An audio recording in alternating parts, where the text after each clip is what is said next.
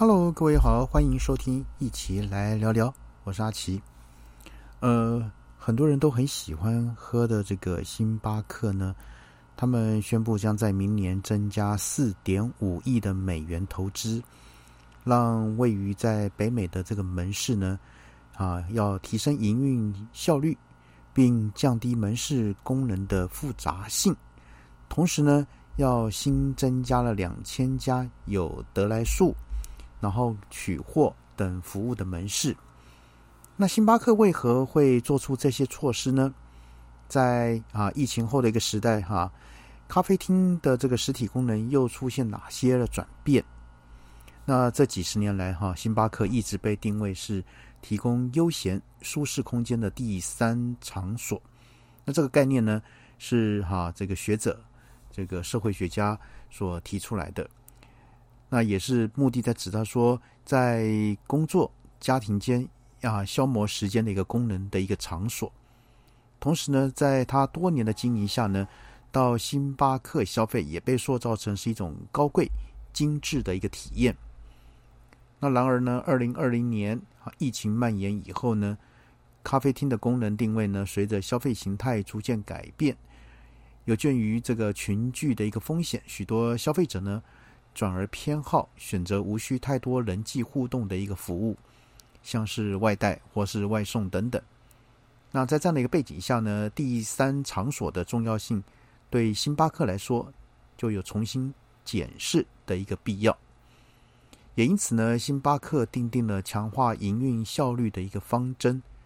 尤其是引入这个软硬体的一个科技，那加速产品从。制作到配送的一个流程。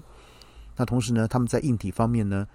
门市内呢，透过这个引入可以分批啊加热的食物的一个烤箱。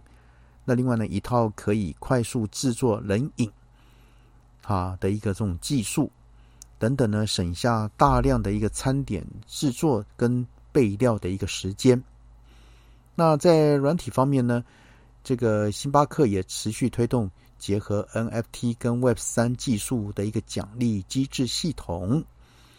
呃，也进一步呢跟外送这个平台哈叫做哈 DoorDash 呢来合作，那深化在北美外送市场的一个影响力。那同时呢，星巴克也定出了将第三场所啊体验扩及到实体店面之外的一个目标。除了优化外带、外送、得来速等服务的一个顾客体验外呢，它为了应应第三场所功能淡化的一个趋势，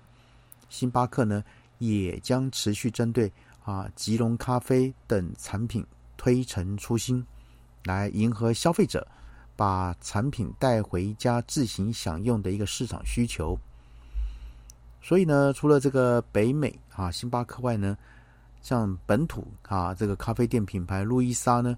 同样也在这个疫情期间面临实体店面业绩大幅下降的一个挑战，然后呢，进一步要增加打击面，所以呢，在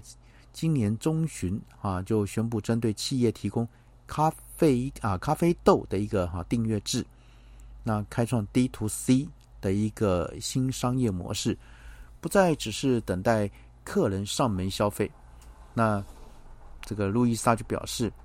在他的会员族群中呢，有很大的一部分是来自于企业的福利委员会，有大量的这个采购的需求，因此呢，路易莎会利用各地的一个加盟店啊，在地方上的一个哈人脉资源优势，借由培训课程教导他们如何向公司行号来销售，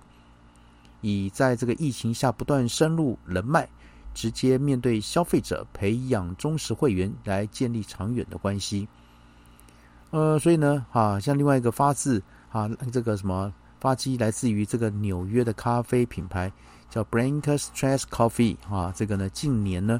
到伦敦啊，伦敦展店的时候呢，就考量到这个疫情后内用人数较少的一个趋势，也将店面的大小缩减到纽约门市的一半，同时呢，也格外。注重这个餐点制作的一个效率，希望在时间内呢接纳更多的订单。所以呢，从以上这些案例可以观察出，哈，咖啡品牌逐渐跳脱实体店面框架的一个营运趋势。那但是呢，这个实体店面对品牌的意义真的会这个日渐降低吗？诚如先前所说的哈，多数咖啡厅都具有第三场所的一个功能。那介于这个哈，这个有种介于工作跟生活之间的特殊定位。因此呢，长期担任这个哈的一些品牌顾问的专家呢，就表示说，这个趋势呢，并不代表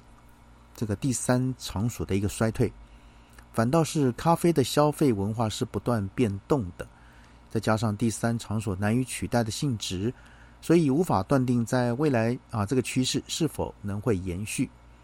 所以综合以上呢，在疫情影响下呢。咖啡品牌不再只是强调啊这个实体店面的一个消费体验，而是啊试着利用提升的效率、扩增这个服务管道这些手段呢，把顾客体验啊推广到不同的营运面向。而第三场所的功能之对于品牌来讲还是有它的重要性的。那未来实体店面的营运会出现哪些新的面貌呢？啊，那就让我们再持续的观察下去。好，那这个星巴克的这些哈，这个动作跟改变，那我们国内的一些咖啡业者啊，咖啡饮那个饮品业者呢，那是否也要深思呢？除了路易莎哈以外呢，大家是否要深思说，那我们是不是要跟着改变啊？有一些调整呢，来应应这个后疫情时代啊？好，那今天呢，先跟各位谈到这边呢，先这样了，拜拜。